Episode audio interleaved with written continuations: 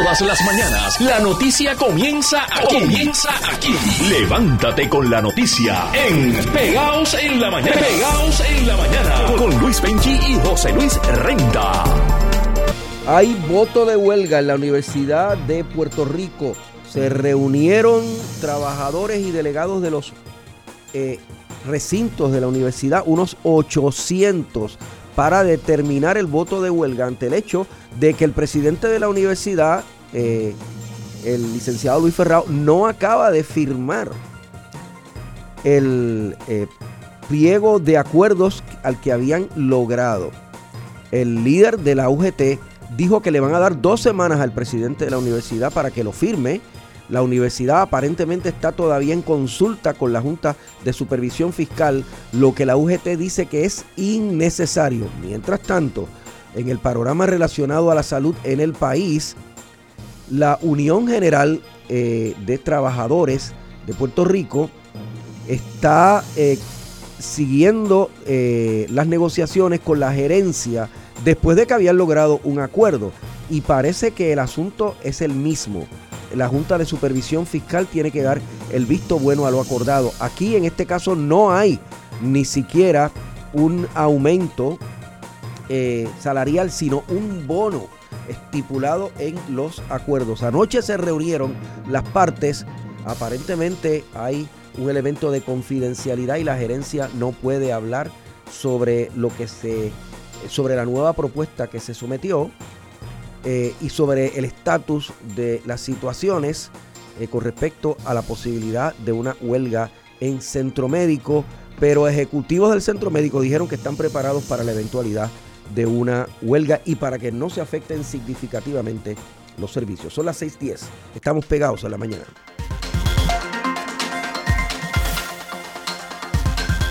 La comisionada electoral del Partido Popular, Carla Angreró, confirma la certificación de los candidatos al, Distrito Representativo 16 y al Distrito 21, que el pasado 15 de febrero, eh, al cierre del periodo para la presentación de los endosos, estaban todavía sin estar totalmente validados. Se explicó que la licenciada Angleró, al cierre del periodo estableció, establecido por el Código Electoral, las candidaturas de Esther Soto Irizarri y Ramón Rodríguez no habían sido certificadas porque no estaban validando los endosos entregados por ambos aspirantes. Se les requería entregar 354 endosos, mientras que a Rodríguez unos 292. Bueno, pero ya fueron certificados. Tenemos al comisionado, al comisionado electoral alterno y secretario general del PPD, Toñito Cruz. Buenos días, licenciado. Buenos días para ti, Luis, y buenos días para los amigos de Radio Villa. Esta gente ya, ya recogió, ya le validaron los endosos que necesitaban. es correcto, la unidad de validaciones del Partido Popular terminó ya básicamente la validación de todos los que eh, al final de la fecha límite que se había establecido por ley, es un proceso un poquito eh, complicado, tedioso, ¿verdad? El Partido Popular se ha impuesto un examen riguroso de estos entonces. es un sistema electrónico nuevo, eh, pero ya se completó el 100% de la validación de los endosos y, ya pues la comisión ya certificó pues dónde habrá primaria y dónde no tendremos primaria. Eh, Toñito, eh, empezó el caso de demanda de el candidato independiente al Senado, perdón, Eliezer Molina. Eliezer Eso va a ser hoy. Eso va a ser hoy, correcto. Sí. Eh, ¿Cómo ve el caso usted? ¿Cómo, cómo ve la cosa? Bueno, a Eliezer Molina le reclama a la comisión, ¿verdad? Eh, que él le ha entregado toda la documentación que le es requerida por ley a cualquier candidato bien independiente, bien eh, en representación de un partido político. La realidad es que cuando se examina el expediente y cada partido político tenía la oportunidad de examinar el contenido ¿verdad? Eh, de, los expedientes, el señor Elisa Medina no, no tan solo no entregó a tiempo eh, parte de la información que le fue requerida, sino que la presidenta de la comisión le dio un tiempo adicional para que pudiera presentar eh, algunos de esos expedientes al filo de, ese tiempo adicional que se se le concedió tampoco lo pudo demostrar, ¿verdad? Eh, esa es la situación con él. O sea, que él no ha entregado realmente toda la documentación todavía. No, le faltaba documentación. Eh, todavía hay unos cuestionamientos ¿verdad? que nosotros hemos hecho. No se supone. Yo he escuchado algunas explicaciones que han dado desde la oficina de la presidencia hasta la secretaría. Eh, no se supone que un aspirante, un candidato, bien de partido político, bien independiente, le habiliten el poder recoger endosos si no tenía completado el requisito número uno. El requisito número uno es la serie de documentos que le requiere la ley. Eh, el, el caso va a estar complicado y si tú me preguntas cuál va a ser el resultado, pues no sabría. Pero a él le habilitaron el módulo de recogido de endosos. Cuando, por ejemplo, puede ser en el caso del Partido Popular Democrático, eh, no, no se permitía hasta que tú no me entregaras todos los documentos se verificaban que estaban al día, no se te habilitaba. Eso fue un error de la comisión. Ahí yo considero que puede haber un error de la comisión, ¿verdad? Asumo que se va a hacer una controversia. Y ese error le puede costar a la comisión que tengan que certificar a, a Eliezer. bueno, lo que pasa, no todos los errores, ¿verdad? Crean un derecho. No todo error crea un. Eh, sobre todo yo creo que va a pesar en el ánimo del caso que se va a discutir. Eh, Eliezer Molina no es la primera vez que compite eh, para este tipo de cargo público. Él compitió como candidato independiente la otra vez. Él sabía, los, los, los documentos no son distintos este, este cuatrenio. Eh, pero eso, pues, allá estará, él tiene la responsabilidad, ¿verdad?, de demostrar al tribunal principalmente que los entregó. O sea, no, no puede valerse de solamente un error de la comisión. En adición, tiene que presentar evidencia de que en efecto los entregó y que la comisión de alguna manera o lo extravió o lo manejó de alguna manera mal.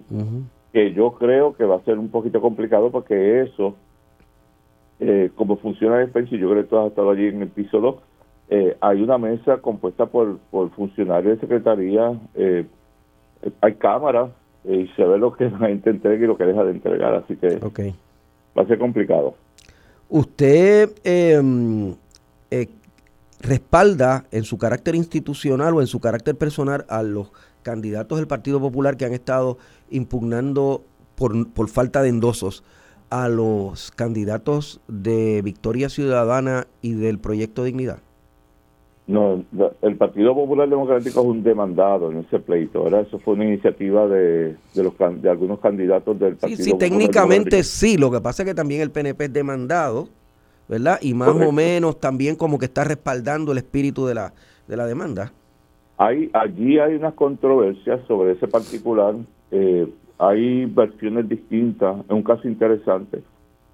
Porque de ordinario, ¿verdad? Para que los amigos escuchas puedan entender la controversia, eh, ahí se, se estima que si, si tú vas a celebrar eh, un, un, evento especial, ¿verdad? Que es como lo, hace, como lo hace tradicionalmente el Partido Independentista, lo celebras antes del cierre de erradicación de candidaturas.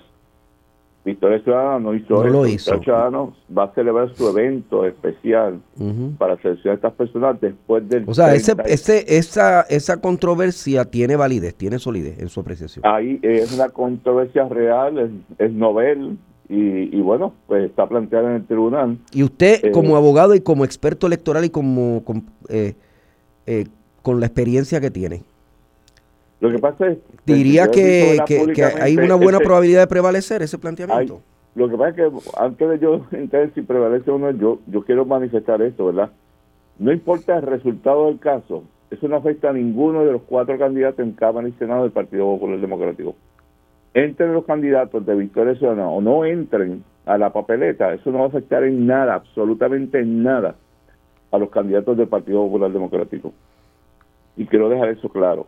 Así que la iniciativa que han tomado los compañeros del Partido Popular Democrático, pues me parece que, es saludable que conozcamos eso, ¿verdad? El Partido Popular Democrático podría algún día tener que celebrar un evento así, fuera del periodo de erradicación de candidaturas eh, pero lo dejo en manos de los tribunales. El Partido Popular Democrático está representado allí con un excelente abogado, el licenciado Gerardo Jesús Anón, y veremos a ver eh, cuál es el resultado final de ese caso. ustedes no, eh, distinto a, líderes del PNP que han ido uniéndose al caso, ustedes no se van a unir al caso. No, nosotros estamos en el pleito. Están en el pleito como demandados, pero no se van como a unir. demandados. Sí, porque pues ya están los demandantes. Los demandantes son esos demandantes. Ok, eh, quedan cinco días para que se venza el plazo que fijaron ustedes en un acuerdo con el alcalde de Ponce suspendido, Luis Irizarry Pavón, para que él se retirara de la candidatura a la alcaldía si para este momento no se había resuelto el issue sobre la vista preliminar. No se ha resuelto ni se va a resolver de aquí a esos cinco días. Eh, ¿Ustedes están listos para, para reunirse con él y, y, demandarle, pedirle, urgirle a que retire su candidatura?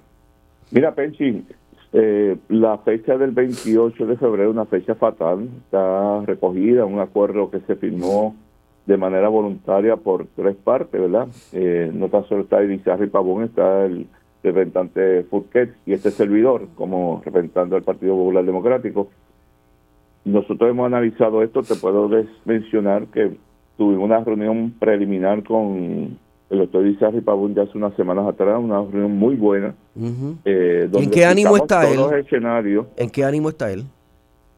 Pues mira, él, él en aquella ocasión eh, receptivo a las preocupaciones del Partido Popular Democrático, le presenté escenarios, ¿verdad? Porque es una combinación de asuntos eh, de tribunales, que de hecho el principio general por la cual se suscribió este, porque el Partido Popular no le controla ni el calendario del tribunal, ni los escritos que pueden presentar las partes, etcétera, etcétera. Eh, pero hay un calendario político eh, intenso, ¿verdad?, en este año 2024. Y, y yo creo que él entendió perfectamente bien las preocupaciones del Partido Popular Democrático. Quedamos en volvernos a reunir, es lo que va a ocurrir esta próxima semana, porque hay que tomar las determinaciones finales. Fíjate que hemos dicho y hemos sostenido. O sea, eso va a pasar, va a pasar antes del 28, me imagino. Oh, sí, totalmente. O sea, va a pasar el lunes o el martes. No hay ninguna, no me has preguntado, pero no hay ningún motivo, ninguna circunstancia va a mover el ánimo del Partido Popular Democrático para variar la fecha del 28. Eso va a ser, no, eso está escrito allí, no se va a variar. Eh, lo que resta es, ¿verdad?, cómo vamos a operar eh, una. O sea, ustedes se van a reunir, eh, aunque no me diga el sitio, ustedes se van a reunir el lunes o el martes. Es correcto. ¿Va a ser el lunes o el martes? va a ser uno de esos dos días. Pero no sea tacaño, no puede decir los días y de todo. Más el lunes que el martes. Más el lunes que el martes. Está bien, esa es una buena contestación. Sí. Más el lunes. Es viernes, hoy es viernes, así que hay que ayudar a los periodistas y más a los que son amigos. Mire, ¿y cuándo va a atender la solicitud de Ronnie Jarabo, la Junta de Gobierno del PPD? Pues mira, eh, el caso de José Ronaldo Jarabo, ¿verdad? yo he explicado que eh, en los días en que se le notificó ¿verdad? La, el reclamo que hacía el presidente, él salía de viajes. Una persona, amigo en común que tenemos, lidió entre ambas partes, entre él y, este servidor, para recibir la comunicación, pero que no le aplicáramos el término que decía el reglamento, eh, y, se concedió eso. Yo, bueno, no sé cuándo regresaba de viaje. La próxima vez que me entero de José Ronaldo, él había sufrido un accidente y me pareció imprudente de mi parte, ¿verdad? Notificarle en medio de ese accidente las circunstancias. Eh, Sé que sufrió un segundo accidente, pero las personas, y esto es lo importante, no es un oficial examinador, se había hablado con un grupo de personas, un comité que se quedó en octubre, mucho antes de la controversia de José Ronaldo, un comité que creó el presidente del partido, que es el que va a atender este y controversias así que son un poquito complicadas. Claro, el hecho de que ahora uno de los candidatos a la gobernación lo tenga como un asesor senior, pues ese asunto me, gustaría manejarlo con este grupo que creó el presidente, porque tampoco queremos ahora eh, decir, ¿verdad? Pues ahora que lo tienen nombrado, pues ahora es que el partido va a activar eso. Al final del día, pensé, y lo he dicho muchas veces y lo repito, todas las garantías del debido proceso de ley se le van a dar. Hoy no hay una asamblea general convocada, hoy no hay un consejo general, no hay una asamblea de reglamento, lo único que se puede estar reuniendo en donde él tendría derecho a sentarse es el Comité Municipal de San Juan. Él tiene un espacio allí y me parecería a mí que a lo mejor no va a estar interesado en sentarse mañana, pasado mañana, el martes que viene, porque precisamente él, él, ¿verdad? tiene diferencias eh, con los candidatos del Partido Popular en San Juan, él prefiere el candidato del PNP en San Juan. Así que, Pero, pero en una entrevista aquí, en este mismo programa, él dijo estar dispuesto a reunirse con Terestela González Denton, que dicho sea de paso, lo vamos a entrevistar hoy.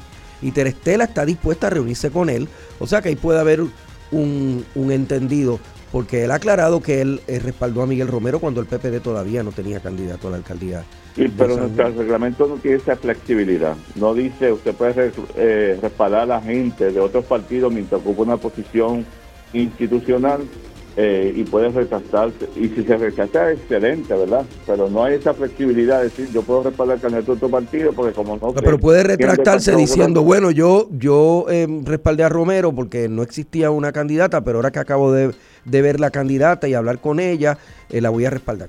Él puede hacer Bueno, bueno, él- bueno, que- oye, y Dios quiera que lo quiera hacer porque el Partido Popular Democrático, Luis, ha dicho desde mucho antes de conocer las, quiénes podrían ser los candidatos a la gobernación de manera oficial, ha dicho, y nos reiteramos hoy, que el Partido Popular Democrático, si quiere ganar la gobernación, San Juan, San Juan es clave. Pero también tiene que sumar gente. ¿Verdad? Pues, y, y- claro, y no, y no suena fíjate, como que bueno expulsando a Ronnie Jarabo están sumando, suena que están restando. Oye, Pensi, qué bueno que me dices eso. Hay una diferencia entre expulsar y desafiliar. En el caso del Partido Popular Democrático, una persona que quiere ocupar un asiento en la estructura del partido tiene que ser un afiliado. Así que el proceso es de desafiliación. ok. Y desde un principio se ha dicho, y es por eso, porque para que no se siente una persona en una posición que está haciendo O sea que el popular sigue siendo, popular sigue siendo, lo que no puede ser, Ah, sí, sí, no, pues, si él dice que es popular, qué bueno, ¿verdad? Yo- bueno, es asesor de un candidato popular a la gobernación. Correcto, correcto, pero de, se desafilia porque las personas que quieran ocupar una posición de, Bueno. de liderato en el partido, la que sea, Luis, la que sea, tiene que ser un afiliado al Partido Popular Democrático. Gracias por estar con nosotros. Siempre, buen fin de semana, Pensi. Saludos. El secretario general del Partido Popular Democrático, Gerardo Antonio Toñito, cruzó las 6 con 25. Estamos pegados en la mañana.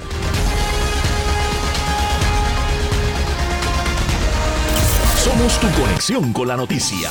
Utiliza el hashtag Pegaos1320 y sigue la noticia con Radio Isla. ¿Cómo comienzas tus mañanas? Unas tostaditas, un cafecito y las últimas noticias con, Luis Benji y José Luis Renta. Pegaos en la mañana.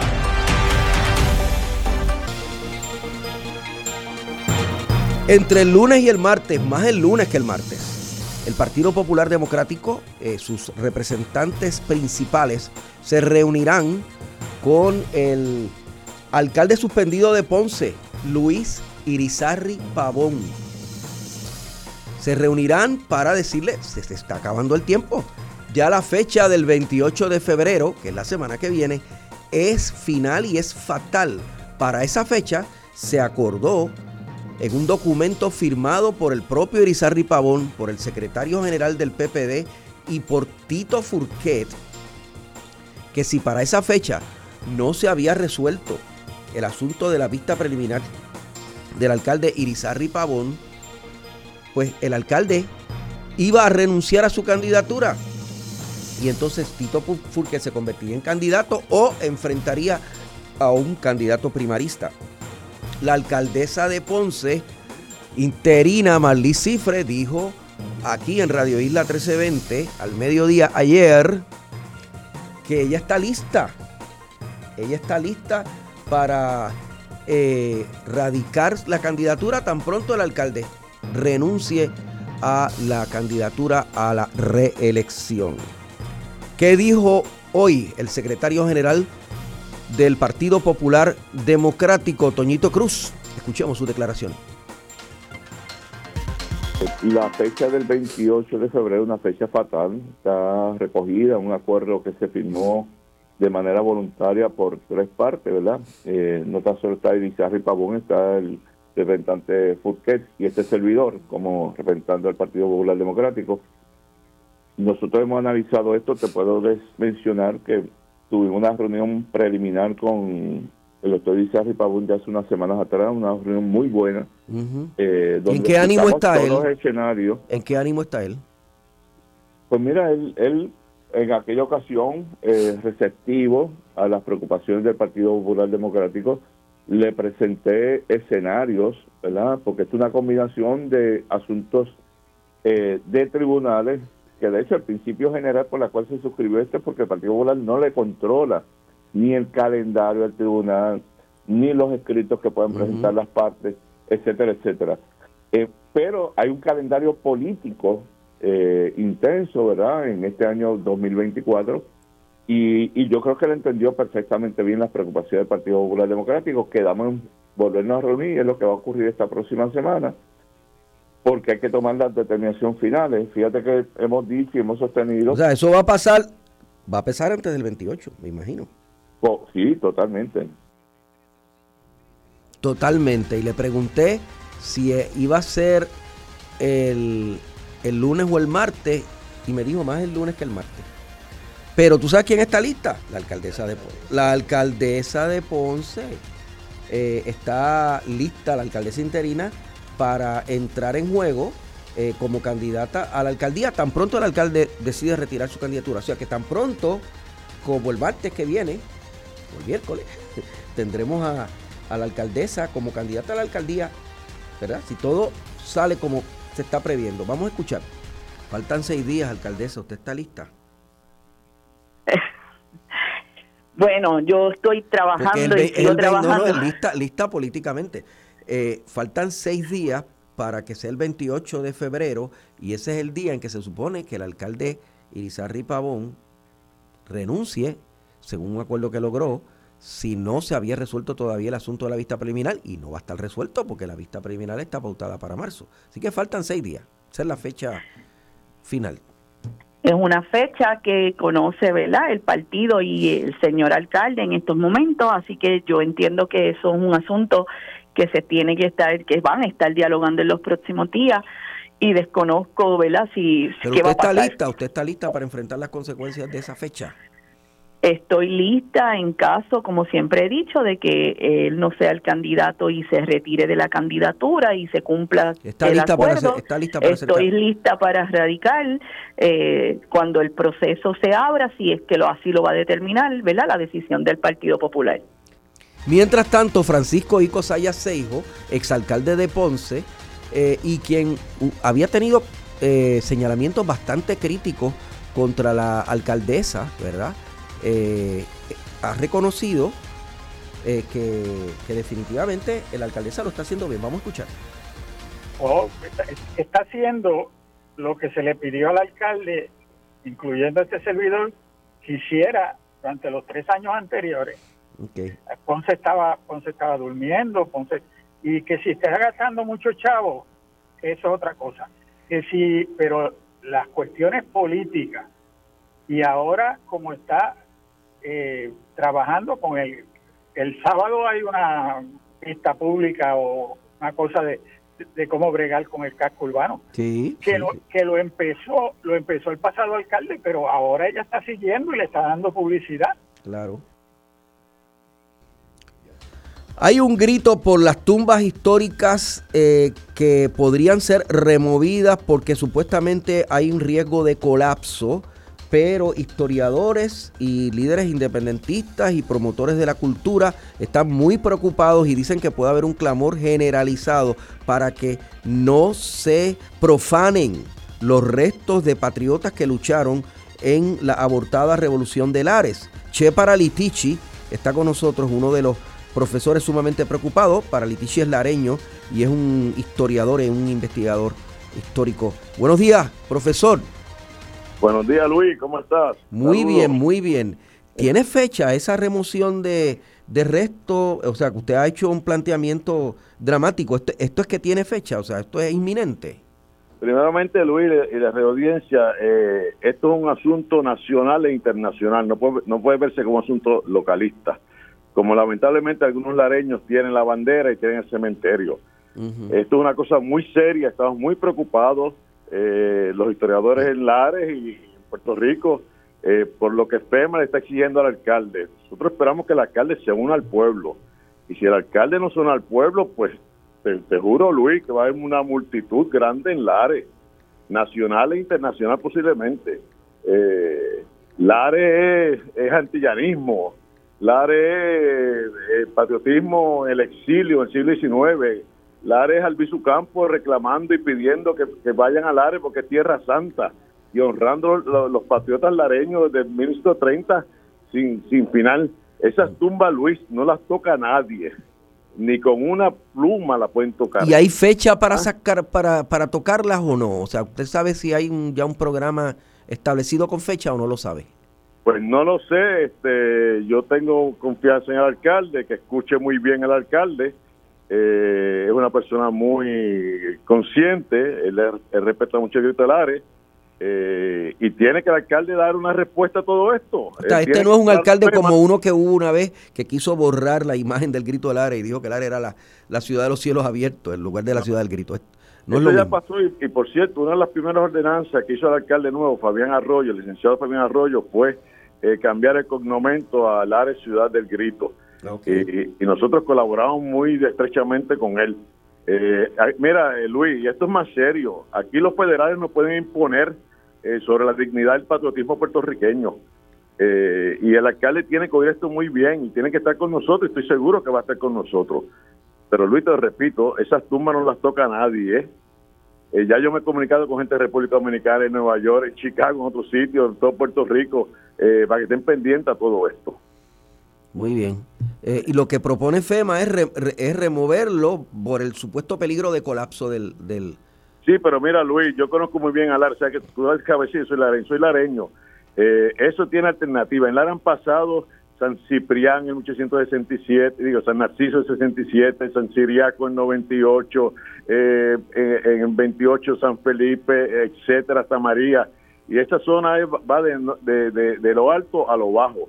Eh, y si acaso hubiese y si acaso hubiese un peligro como, como alegan que lo hay, pues hay que buscar mitigación eh, urgente. Mitigación y hacer eh, lo que hacen en otros países, hacer un museo abierto, eh, un necro, un, y, utilizarlo como necroturismo, ir al área a honrar a, las tumbas de los patriotas que no solamente son patriotas de grito al área, allí hay patriotas como como como, como eliminar el ¿Ah? eliminar el, el, el, cementerio y convertir eso en un museo.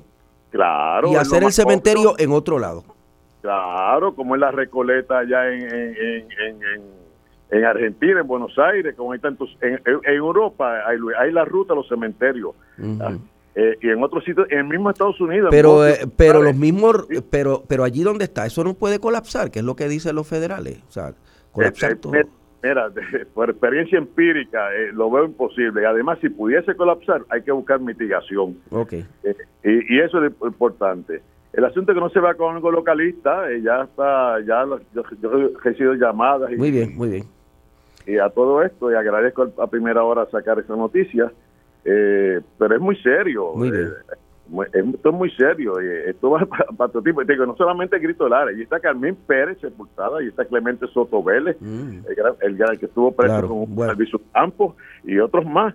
Muy bien. hay un sinnúmero de alcaldes sepultados allí también, alcaldes del siglo XIX eh, que fueron alcalde de Lares, están sepultados allí. Es un cementerio histórico, vamos a convertirlo en un museo eh, eh, y ya resuelto. Gracias, Che. Gracias por estar con nosotros. siempre, Luis. El profesor Che Paralitici, en Radio Isla 1320 y radioisla.tv. Pegados en la mañana 6.52, ya comienza más o menos a configurarse cómo va a ser el proyecto piloto de descentralización. Uno de ellos está en Yauco, Guánica y Guayanilla, el otro está en Añasco y Mayagüez y un tercero está en Morovis y Orocovis, o sea, en el centro de la isla.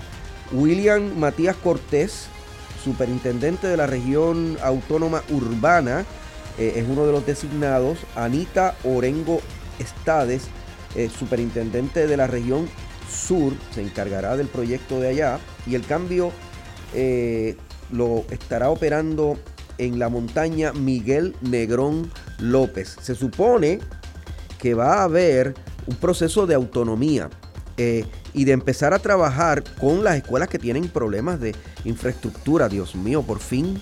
Eh, Laisa Funier está con nosotros, la eh, presidenta del grupo UNET. ¿Qué le parece? Eh, ¿Tiene esperanza de que esto va a funcionar, profesor? Bueno, eh, nosotros estamos de acuerdo con la descentralización, siempre y cuando se le dé el poder, ¿verdad? y cuando hablamos del poder, que se le dé autonomía a las escuelas en la toma de decisiones. Si seguimos centralizando este poder en lo que la ORE, en este caso, van a ser LEA, pues pues yo creo que muy poco vamos a avanzar. Mm. Hay que devolverles, tienen que ser las escuelas las que puedan tomar las decisiones. No, la, no las regiones no las regiones educativas. Las escuelas, no las regiones. Mm, las escuelas, exactamente. En este caso, estas regiones que se llaman ORE se van a llamar LEA. Cuando se descentraliza van a ser una LEA, porque es copiado como en Estados Unidos. Sí, esto es una copia, o sea, esto no es un modelo desarrollado en Puerto Rico, ¿verdad? no es un modelo, es un modelo que, se, que, que está, lo que pasa es que aquí es, difícil por la topografía de, de, Puerto Rico, no podemos comparar jamás ni nunca a Estados Unidos, Estados Unidos tiene uno, unos boards en las comunidades, en cada escuela, que son los que toman las decisiones del personal, los que toman las decisiones de qué se va a comprar, en qué va a, se va a invertir el dinero. ¿Cómo, ¿Usted conoce a estos educadores, William Matías? Eh, Anita Orengo y Miguel Negrón? ¿De dónde vienen? ¿Y están, ¿Están afiliados políticamente al partido de gobierno o no? ¿Usted qué sabe de ellos? Pues mira, me tendría que indagar porque esa noticia acaba de salir. Tengo que ver quiénes son las personas, ¿verdad? Se hablaba de que había un posible candidato que era de, de, la, Escuela Superior de la Universidad de Puerto Rico. No sé si finalmente ese fue el que escogieron, así que tengo que indagar sobre ellos. Um, esperamos que sean personas que, que entiendan el proceso educativo eh, que entiendan que son directores de escuela o deben de haber sido directores de escuela o maestros, infiero yo. Así que que sepan las necesidades. Pero hoy por hoy no te puedo decir porque esa noticia acaba de salir y hay que hacer un Y ustedes no fueron consultados para la designación, los, o sea, los, los grupos magisteriales no fueron consultados para la designación de estas personas, para nada. No, no, no fueron. No se nos indicó que, que habían unos candidatos que habían sometido su, su solicitud y que estaban en evaluación. Incluso la semana pasada que preguntamos, todavía eso estaba bajo el escrutinio para decir quiénes eran. Gracias por estar con nosotros. Ok, gracias. Buenas tardes para ti. Pienso que por ahí empezaron mal. Si no le dieron participación a los maestros agrupados en las distintas organizaciones, para establecer un consenso de los que debían empezar este proyecto, posiblemente pueden empezar a ver eh, roces ahí. Son las 6:56, estamos pegados en la mañana. Esto es Radio Isla 1320 y Radio Isla.tv.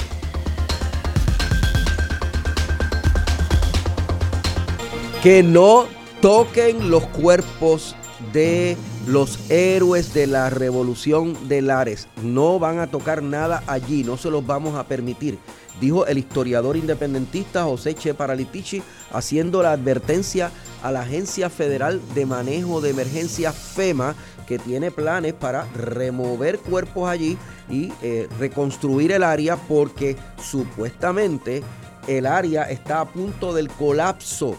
Eh, José Che Paralitici habló en Radio Isla 1320.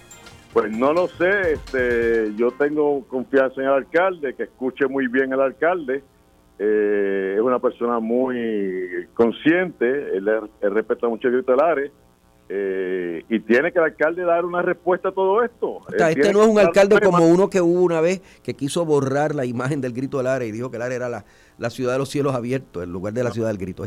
No Esto ya pasó y, por cierto, una de las primeras ordenanzas que hizo el alcalde nuevo, Fabián Arroyo, el licenciado Fabián Arroyo, fue eh, cambiar el cognomento al área Ciudad del Grito.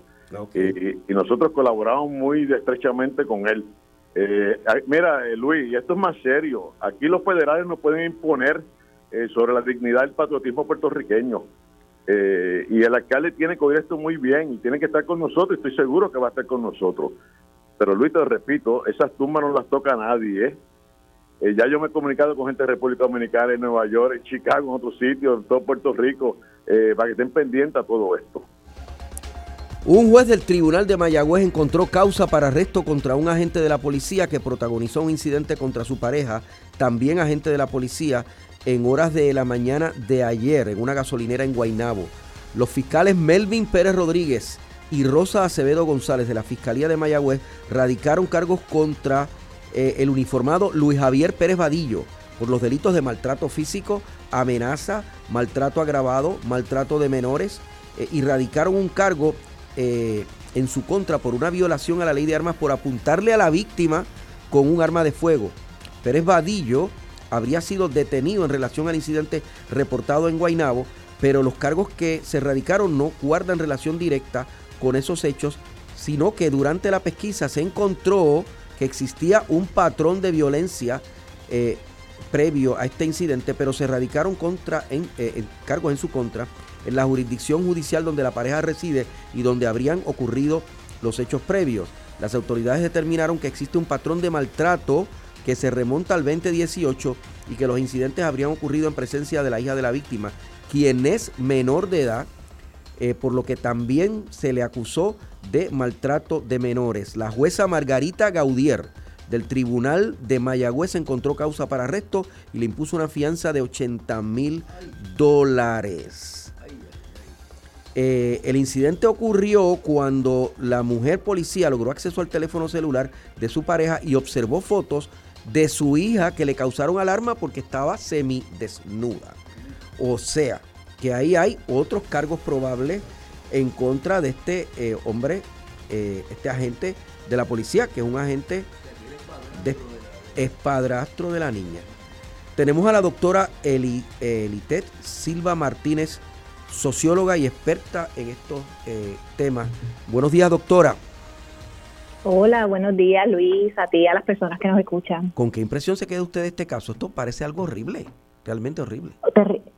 horrible, horrible por las, las implicaciones que tiene para esa mujer y para su familia, pero también para el país, eh, que seguimos viendo como la violencia de género trasciende en diversos espacios. A veces pensamos que esto es específicamente con una población, pero la verdad es que eh, ocurre eh, irrespectivamente, ¿verdad? del estatus económico, de la profesión, de inclusive en, servidores y servidoras públicas. Eh, y entonces eh, es una cosa preocupante que haya, según la, la, policía y según la fiscalía, haya un patrón continuo de, de maltrato y de violencia doméstica, pero aparentemente también ese maltrato se extiende hacia una menor a quien le tomó fotos semidesnuda. O sea, eh, ¿cuán común es esto? O sea, ¿cuán común es que el maltrato hacia una mujer se extienda hacia los hijos, incluso implicando situaciones tan graves como, como esta, doctora? Sí, pues mira, realmente puede ocurrir. No sabemos que la violencia de género al interior de las familias se convierte también en violencia intrafamiliar. Eh, y aunque no siempre, ¿verdad?, ocurren situaciones como la que, la que nos plantea esta situación, sí se ve con, con frecuencia. Y en la literatura eh, internacional, Estados Unidos, Canadá, Inglaterra, se observa que usualmente se piensa que es un 30% de la población, principalmente mujeres que experimentan violencia de género, pero dentro de eh, el sistema de policía en estos tres países la literatura indica que puede ser un 40% lo digo, no, no necesariamente eh, mm, puedo decir que eso ocurre en Puerto Rico, pero si miramos un estudio que se hizo del Centro de Periodismo Investigativo, ciertamente eh, eh, para el 2022 se encontró que cerca de 800 oficiales en Puerto Rico habían sido arrestados por violencia de género. Yo no estoy diciendo que eso, verdad que todos los policías, los varones y las mujeres policías que le sirven a nuestro país son violentos, pero ciertamente hay un asunto que mirar de fondo. Muy bien. Eh, y déjeme decirle que está aumentando el número de querellas de violencia doméstica, aumentaron a más de 400, creo que son 152 más que el año pasado para, para esta fecha. Y uno sabe que cuando, por ejemplo, hay huracanes, confinamiento de gente porque está eh, en medio de, los, eh, de la emergencia de un huracán, los terremotos, la pandemia que provocó que la gente se encerrara, uno sabe que iban a aumentar los casos de violencia doméstica, pero ¿qué ha pasado de diciembre para acá? Doctora, en, el este eso fue una epidemia de casos de violencia terrible, terrible, en el este en, diciembre. Y hemos empezado el año en el este y en la zona metropolitana y en el sur. También con, con el sur hubo una masacre. Eh, ¿Qué ha pasado? O sea, ¿qué puede haber pasado que se haya disparado esto de, esta manera, eh, doctora? Bueno, yo pienso que el, el, problema de violencia de género lo hemos tenido frente a nuestros ojos como país. Eh, históricamente, en los pasados años hemos visto un aumento de casos reportados y se piensa que por cada caso reportado pueden haber dos o tres que, se mantienen en silencio. Así que como país eh, sigue habiendo una situación de emergencia respecto a este tema eh, que se complica cuando vemos también, como tú muy bien planteabas, una relación de violencia hacia la pareja que se extiende a la familia. Y eso tiene eh, una implicación no solamente en la familia nuclear, sino también en la familia extendida en las comunidades. Y me parece que Puerto Rico necesita, necesitamos como país tener una profunda reflexión sobre este tema, sobre cómo lo abordamos, por ejemplo, desde el Estado, pero también cómo lo abordamos al interior de nuestras comunidades. Bien. Eh, pero me, sigue preocupando el que se haya disparado así. No sé si es que lo, se reportó más porque se sensibilizó más y a lo mejor esos casos no se hubiesen reportado eh, si, no, si, no, si no lo hubiésemos estado dando eh, tan duro, ¿verdad?, al tema. No sé si es eso o si es que ha pasado algo que ha provocado que se disparen los casos de, violencia doméstica. Estamos hablando de vidas y estamos hablando de la seguridad. sí. sí, yo pienso que es un poco de los dos. Yo pienso que es un asunto ¿verdad? De, de que mientras hay una mayor exposición y, mayor eh, entendimiento de que hay dónde llamar, eso puede hacer que haya un, aumento en llamadas, pero también las condiciones sociales. Eh, Puerto Rico ha sufrido mucho en los pasados años y esa, eh, yo pienso también que esa, esa, esa falta de reconocimiento de que al espacio del privado nadie le pertenece a nadie y hay un asunto que abordar desde la niñez y la juventud. No podemos esperar a que estos casos sigan ocurriendo para atender un asunto que podemos prevenir. Yo sé que usted se tiene que ir, pero le quiero preguntar una última cosa más. ¿Estamos haciéndolo bien como país? O sea, lo que hizo el gobernador con la declaración de, emergencia que se extendió, eh, el grupo PARE, eh, el activismo eh, feminista, la insistencia en la educación de perspectiva de género. Es el, estamos haciendo lo correcto, porque es que hemos hecho todo eso, el país ha hecho todo eso, el gobierno ha hecho eso y nos ha ido peor. Bueno, yo pienso que estamos eh, moviéndonos. Yo pienso que hay mucha gente haciendo un trabajo importante y no, no debemos minimizar ¿verdad? ese esfuerzo. Sin embargo, como país nos falta más. Nos falta mayor educación, nos falta mayor respuesta por parte del Estado, nos falta eh, mayor conversación al interior de, nuestras comunidades y en ese sentido quiero decir que quiero mantener la esperanza de que en algún momento esos esfuerzos se van a, a, a que nos vamos a contagiar como país para mejorar, eh, pero sí, definitivamente nos falta, nos falta mucho más. Gracias por estar con nosotros, doctora. Gracias a usted, buen día. La especialista en temas de violencia contra la mujer y socióloga, la doctora Elitet Silva Martínez. Eh, hay un voto de huelga en la Universidad de Puerto Rico. Mm, mm, como que no nos conviene mucho eso.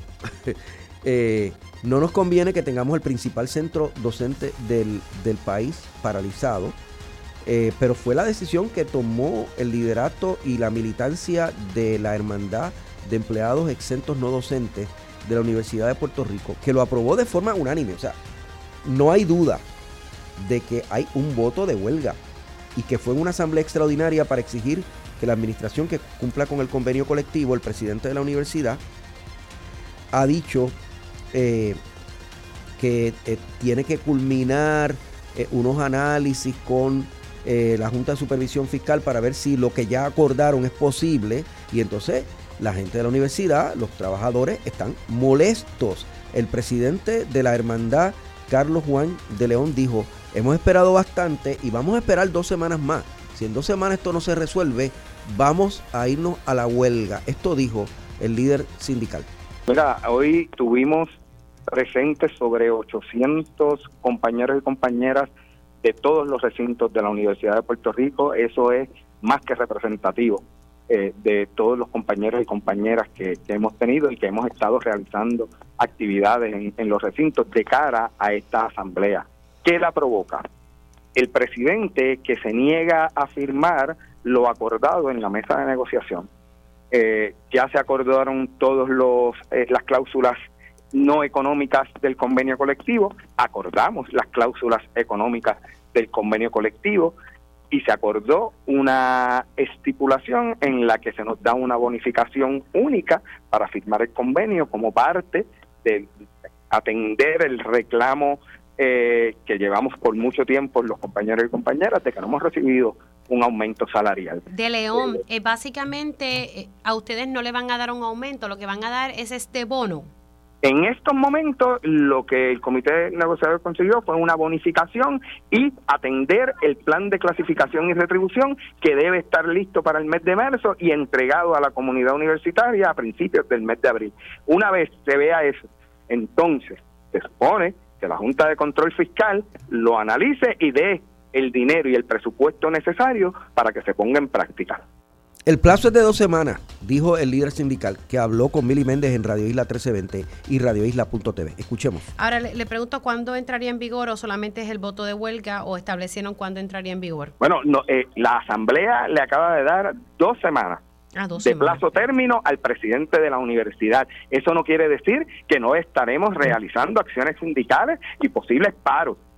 Pero la huelga indefinida la tiene, tiene fecha y es dos semanas. Él tiene dos semanas para resolver este asunto. Así que el presidente tiene el poder de determinar esto hoy. Claro que tiene el poder. De, el presidente me dijo a mí la semana pasada que iba a firmar y no a firmar. Vamos a ver y, que lo firme, que lo firme y entonces podemos seguir el proceso de ir a una asamblea de ratificación y que, y que todas las partes estemos eh, tranquilos con lo que se llegó, con los acuerdos que se llegaron en la mesa de negociación. Son las 7.20. Está con nosotros Ángel Rodríguez, uno de los líderes principales de la Asociación Puertorriqueña de Profesores Universitarios. ¿Tienen razón estos compañeros de, de ustedes con plantear la posibilidad de, un, de una huelga? Ángel Rodríguez, profesor, buenas tardes, buenos días. Muy buenos días, Pencho, buenos días a ti, a todo Puerto Rico, tempranito en el día de hoy. Mira, a mí me parece que el compañero presidente de la Hermandad de Empleados Exentos No Docentes dan el clavo. Dan el clavo de manera perfecta. No estamos hablando de un reclamo que la administración, que la gerencia de la universidad ha dicho que no. Es un reclamo que se acordó en la mesa de negociación y luego de acordado. Y esto me parece bien importante que todo el mundo entienda, si usted se sienta a discutir con alguien y llega a un acuerdo y luego dice, llegamos al acuerdo, pero no lo voy a firmar. De eso es que se trata. Estos son compañeros y compañeras que llevan más de 10 años sin un aumento salarial y que esta situación eh, ejemplifica, y me disculpa que me extienda un poco, Penchi, ejemplifica que pasó con el sindicato de trabajadores que tuvieron que decretar una huelga para llegar al salario mínimo federal, para el salario mínimo, ejemplifica que pasó con los estudiantes de ciencias médicas que le nombran una rectoría a todas luces de manera politiquera y ahora porque dicen que la Junta de Control Fiscal, pues en ese caso la administración de la universidad es una administración fantasma porque son elementos externos que siguen llevando a la universidad a que los distintos sectores tengan que recurrir a esto. Es bien importante. Nadie le interesa un proceso de huelga. A nadie le interesa un proceso de huelga. El proceso de huelga es el último paso que tienen. La negociación, sentarse en la mesa de negociación son los pasos previos y cumplieron con ese paso de la mejor manera y de la mejor con la mejor voluntad de buena fe se sientan en la mesa de negociación, llegan unos acuerdos y luego esos acuerdos. Usted lo que está diciendo es que en la universidad con eh, con eh, con Ferrao hay que hacer un alboroto, hay que hacer huelga, hay que hacer paro y hay que hacer piquete, porque si no él, no camina. Eso es lo que usted me está diciendo. E, evidentemente, evidentemente ese es el caso, porque sentarse en la mesa de negociación no es hacer alboroto sentarse en la mesa de negociación es negociar de la mejor buena fe. Se sientan a negociar de la mejor buena fe, llegan a unos acuerdos, un acuerdo de los que accede el presidente y la administración. Pero no tiene razón el presidente al, al tener cuidado porque la Junta de Supervisión Fiscal tiene que aprobar lo que se acordó.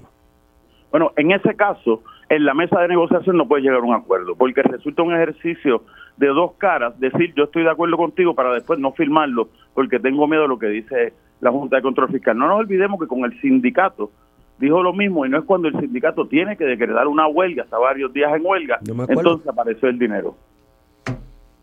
Y la Junta, me imagino que eh, lo, que se ha pedido ahí es no es un aumento salarial eh, contundente, es un bono, es lo que se ha acordado, ¿verdad?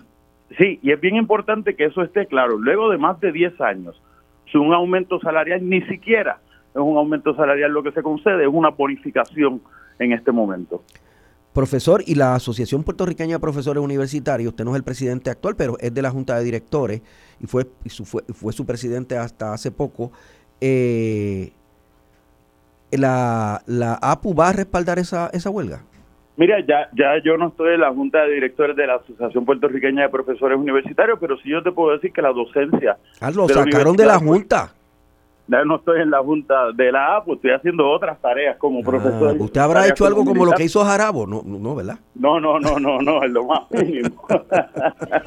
pero ciertamente, ciertamente la docencia de la universidad, históricamente, hemos sido solidarios la, docencia de la universidad tiene una deuda de gratitud muy grande con la hermandad de empleados exentos no docentes.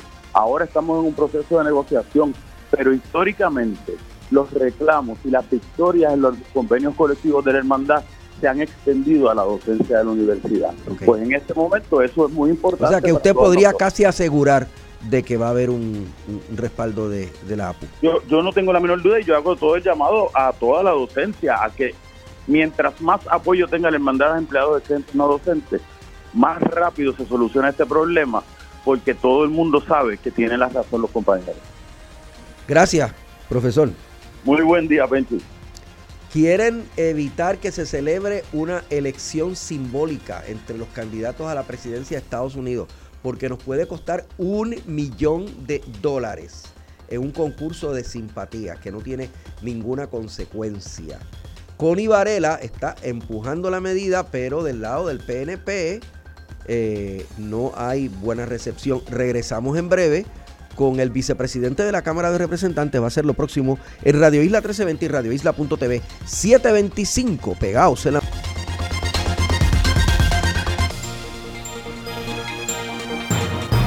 Esto es Radio Isla 1320 y Radio Isla.tv. Lisa Funier, la presidenta de Únete dijo que la descentralización debería estar en darle el poder a las escuelas y no a las regiones educativas, eh, como propone la nueva estructura que comienza a eh, implementarse de eh, manera regional y como un plan piloto. Fournier se refirió a que ya están trabajando los tres nuevos superintendentes que se supone que ensayen un nuevo eh, modelo autonómico que descentralice el Departamento de Educación Pública en el país. Lisa Funiera habló en Radio eh, Isla. nosotros estamos de acuerdo con la descentralización, siempre y cuando se le dé el poder, y cuando hablamos del poder, que se le dé autonomía a las escuelas en la toma de decisiones. Si seguimos centralizando este poder en lo que la ORE, en este caso, van a ser LEA, pues pues yo creo que muy poco vamos a avanzar. Mm. Hay que devolverle, tienen que ser las escuelas las que puedan tomar las decisiones. No, la, no las regiones no las regiones educativas, las escuelas, no las regiones. Mm, las escuelas, exactamente. En este caso, estas regiones que se llaman ORE se van a llamar LEA. Cuando se descentraliza van a ser una LEA, porque es copiado como en Estados Unidos. Sí, esto es una copia, o sea, esto no es un modelo desarrollado en Puerto Rico, ¿verdad? No es un modelo, es un modelo que, se, que, que está... Lo que pasa es que aquí es, difícil por la topografía de, Puerto Rico, no podemos comparar jamás ni nunca a Estados Unidos. Estados Unidos tiene uno, unos boards en las comunidades, en cada escuela, que son los que toman las decisiones del personal, los que toman las decisiones de qué se va a comprar, en qué va a se va a invertir el dinero. Son las 7.35, estamos pegados en la mañana. El vicepresidente de la Cámara de Representantes eh, ha radicado una medida para que se elimine la votación eh, simbólica que se va a hacer eh, de los candidatos a la presidencia de Estados Unidos. Es simbólica porque se, va a votar posiblemente por Joe Biden y por Donald Trump, que serán finalmente los candidatos del Partido Demócrata y del Partido Republicano, pero esos votos no van a contar. Eh, no son votos de las primarias, esto, eso es distinto. Los votos de las primarias cuentan en el proceso primarista nacional americano, pero esos votos pues no sé si ni siquiera si se comentará en Estados Unidos el resultado de una votación que como, que como diría Renta no cuenta ni para pool ni para banca. Eh, pero, aunque Connie Varela ha hecho el, planteamiento, no parece tener buena recepción ni en los partidos nacionales estadounidenses en Puerto Rico, ni en el Partido Nuevo Progresista. Connie Varela, buenos días. Buenos días, Penchi, buenos días, el pueblo de Puerto Rico. ¿Qué va a pasar con ese, con ese proyecto? ¿Perdón? ¿Qué va a pasar con ese proyecto? Bueno, ese proyecto va a seguir su curso normal. Vamos a, recibir las ponencias de la parte interesada que le circulamos ayer el, proyecto para que se expresen. Pero, Penchi, esto es un, embeleco. Esto no tiene consecuencia alguna en el resultado electoral aquí en Puerto Rico ni en los Estados Unidos. Y se va a invertir aproximadamente, aunque dicen que es poco, 600 mil dólares. 600 mil dólares que la Comisión Estatal de Elecciones necesita para poder implementar todos sus programas de tecnología que los requiere la ley. Va a costar 600 mil, porque yo he escuchado, escuché otra versión de que puede llegar hasta el millón de dólares. No, no, entre una cosa y la otra podría llegar hasta un millón de dólares, pero en, en papel, en la impresión de papeles nada más. En impresión nada más. Eh, en, en, impresión de papeleta, a 26 centavos a cada papeleta se imprimen 2 millones aproximadamente, pues son 600 mil dólares. Y entonces, imagínese usted que también el gobernador no ha descartado, ha dicho que de momento va a esperar por lo que pase en Estados Unidos con el proceso de estatus, pero no descartó que haya una nueva consulta de estatus. Entonces, ¿cuántas papeletas va a recibir la gente? Por lo si, si el gobernador decidiese tirar esa consulta, pues cinco. Cinco. Cinco papeletas cinco papeletas. ¿Y tú sabes cuántas consultas se han hecho desde que eh, asumió el poder el PNP en 1992 con Pedro Rosselló? Cinco o seis. Y se han gastado aproximadamente 35 millones de dólares. Pero las últimas las ha ganado la estadidad. Bueno, este, eso está por, eh, dilucidarse, ¿no? Porque cada cual tiene su interpretación, pero ¿qué consecuencias han tenido esos esos plebiscitos. ¿Qué consecuencias han tenido los cabilderos de la estadidad? Gasto para Puerto Rico, lo único que han tenido, gasto para el país. Y no hemos visto ninguna receptividad ni en el presidente ni en el Congreso Federal sobre las peticiones. Eh, más los proyectos que ha radicado Jennifer. ¿Qué, consecuencias? Ninguna. Por lo tanto, esta, este embeleco lo que se, ese dinero se debe tirar para fortalecer la Comisión Estatal de Elecciones. Y costaría, y entonces si hacen una consulta eh, de estatus también costaría otro millón de dólares. Por, lo menos, sí, otro otro millón. Y la señora presidenta de la comisión, eh, de la, comisión la, juez, eh, creo que Padilla está solicitando a la Junta que le asigne dinero porque no tiene suficiente No, y la juez ve con simpatía su, su medida. Dijo ella ayer que todo lo que tienda a ahorrarle dinero a la comisión es bueno. Pues seguro, que, ese, dinero se destine a implementar las nuevas tecnologías que hace falta. El, el R, que es el registro electrónico, no está funcionando a su cabalidad. No está funcionando bien, tiene errores. Tiene errores sobre todo en las direcciones de los electores. Correcto, el centro de llamada todavía no se ha podido implementar. entonces, ¿cómo, ¿cómo va? O sea, ¿cuál, ¿cuál es el próximo paso en el, en el proyecto? Bueno, pues nada, pues esperar que me envíen las eh, las eh, de, derecho para nosotros hacer la vista pública, para saber sentir eh, si hacer MACOP, si pasa el MACOP, llevar la votación, llevar la votación. O sea, usted va a hacer vista pública, espera que las vistas públicas sean en una o dos semanas, o sea, ¿cuán, cuán pronto van a ser? Bueno, eh, tengo el calendario bastante lleno, este, pero eh, a la mayor brevedad estoy esperando que los partidos eh, políticos nacionales se expresen para convocarlo, convocarlo a, vista pública. Que entiendo que los partidos políticos están en contra de eso. Ellos quieren que se haga la consulta. No, déjame decirte, Edmundo está a favor. Hablé con Edmundo ayer. ¿A favor de su proyecto? A favor de mi proyecto. Ok. A favor de mi proyecto. A favor de mi proyecto. Que me lo dijo ayer y que iba a... Eh, pero Edmundo no es el gobernador, ¿verdad? no, no, pero él dijo que iba a hablar con el gobernador. Él dijo que iba a hablar con el gobernador. Que iba a hablar con el gobernador, que iba a aplicar las razones por las cuales se debería aprobar este proyecto. Esto no tiene consecuencia alguna, esto es nefasto para, para el país. Pero dijo Quiquito Meléndez, un republicano, que usted no ha pegado ni una en todo lo que ha propuesto. Porque yo legislo para el país, yo no legislo para un partido político. Aún en contra a veces de los intereses de mi partido, he legislado, porque creo que es lo mejor para el país y para el elector. O sea, yo no soy de lo que busca, como hicieron el PNP en el PNP que aprobó la, el código electoral que tanto problema eh, dio en el 2020 y que va a seguir dando, apúntalo Penchi, va a seguir dando en el 2024 muchos problemas. Y, usted, yo no eh, soy, yo no soy esa clase ¿y usted con quién está como candidato a la gobernación? ¿Con Jesús Manuel o con Zaragoza? Yo estoy neutral, yo estoy esperando las propuestas de ellos, me voy a sentar con ellos, dialogar con ellos para ver cuál es el mejor candidato para el Partido Popular. Pero Su ex compañero de, la Cámara, Ronnie Jarabo, ¿lo deben aceptar otra vez en el PPD? cualquiera de los dos candidatos es mejor que Pedro Pierluisi, apúntalo. Y, y, a Ronnie Jarabo, ¿lo deben aceptar con, todo la, con todos los derechos y prerrogativas en el PPD o no? Bueno, hay un reglamento, este, se va a ver, va a haber una, una vista donde el compañero Jarabo va a tener que asistir y exponer su caso y eh, una junta, creo que va a ser una junta que va a decidir eh, si él cometió algún acto en contra del reglamento actual del Partido Popular. Eso está por verse, eso está por verse. Está por verse. ¿Y usted qué posición tiene? ¿Sobre? Sobre eso, sobre si si debe quedarse o lo, deben sacar. Ah, bueno, yo voy a esperar el dictamen de la Junta. Yo voy a esperar el dictamen de la Junta y quiero escuchar la, la, cuál es la defensa del compañero Arabo. Gracias por estar con nosotros. Siempre a órdenes. 7 con 42. No tienen eh, equipo de protección adecuado, está expirado. Hay vehículos detenidos. No hay capacitación continua.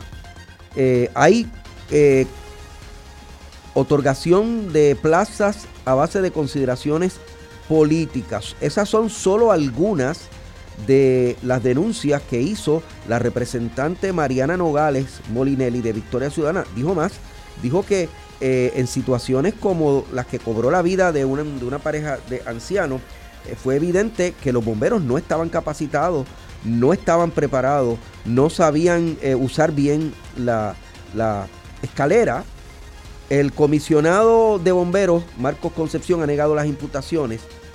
Dijo que trabajó esta escena con compromiso, valor y eficiencia. El personal que tenemos, tanto de los bomberos como supervisores, está capacitado y adiestrado. Recuerden que esto pasó en Dorado. ¿Qué dice el presidente eh, del sindicato de bomberos de Puerto Rico? Lo tenemos en, en línea. Tirado, buenos días. Buenos días, Penchi. Buenos días. Es un placer estar contigo y con tu público. Buenos días.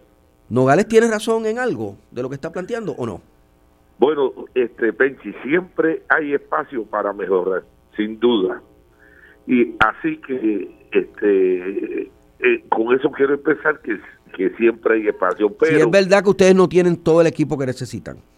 Bueno, este Tal vez no tengamos todo el equipo que se necesita, pero te aseguro, Penchi, que en los últimos años este se ha, se ha mejorado y se ha hecho una inversión millonaria para tratar de mejorar este departamento que estaba en una grave crisis que yo lo he denunciado en múltiples ocasiones. O sea, la gerencia de bomberos ha hecho ha hecho un esfuerzo ha hecho un esfuerzo extraordinario. Este, han reclutado en los en los últimos tres años, Pensi, 450 bomberos y hay una academia de 300 que va a comenzar el día primero de febrero. O sea que básicamente con Y es verdad que ustedes no saben ni usar bien una escalera de, emergencia, etcétera. Pensi, este, la academia ha estado, ha estado operando desde que comenzó este hace tres años este la academia está ha estado abierta este atendiendo eso, eso ese nuevo reclutamiento. Y yo pero los bomberos que están están adiestrados y reciben continuidad en el adiestramiento o no bueno te, te digo que desde hace este, tres años esa academia está dando adiestramiento continuo mm. y atendiendo el, el, el, reclutamiento que ha habido. Eso no quiere decir que se que podemos mejorar este los adiestramientos y que podemos mejorar el equipo que tenemos, pero las declaraciones que hace la distinguida representante no son ciertas debido a que eh, este ese incendio de Dorado se atendió este debidamente, los bomberos llegaron allí, Penchi, una vez se recibió la llamada a las 6 y 16 de la mañana, los bomberos estaban allí a las 6 y 23. O sea que, o sea que ustedes no, los bomberos no tuvieron la culpa de esas muertes.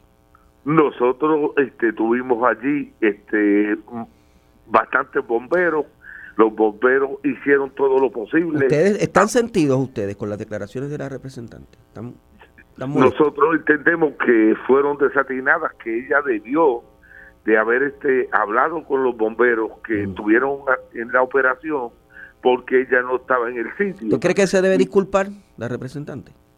Yo creo que ella debería de, disculparse con los bomberos del país que los bomberos del país son gente que todos los días este, exponen la vida para salvarla de nuestros conciudadanos y, y, lo hacen con, con mucho orgullo y mucha pasión. Y da pena que venga una representante desde la oficina del Capitolio allí este y haga esta, estas declaraciones sin sin ninguna base, porque es que no tienen base. Gracias por estar con nosotros, José Tirado. Bueno, buenos días. El presidente del Sindicato de Bomberos de Puerto Rico. Estamos pegados en la mañana, son las 7.47 en Radio Isla 1320 y Radio Isla.tv. 7.52 estaba, está en estos momentos a 57 grados la temperatura en Calley. María Ortiz, nuestra gerente allá en Radio Ley, la líder de la montaña debe estar temblando y, eh, y arropa. 57 grados, 49 en adjuntas. ¿Escucharon eso? 49 en adjuntas. No tiene nada que envidiarle a Ocala en Orlando. Esa es la temperatura usual eh, de esta fecha. Yo estoy con ustedes ya al mediodía calentando un poco más los motores y calentando un poco más la temperatura. En tiempo igual va a estar Terestela González Denton con nosotros a ver si ya está programada la reunión con Ronnie Jarabo.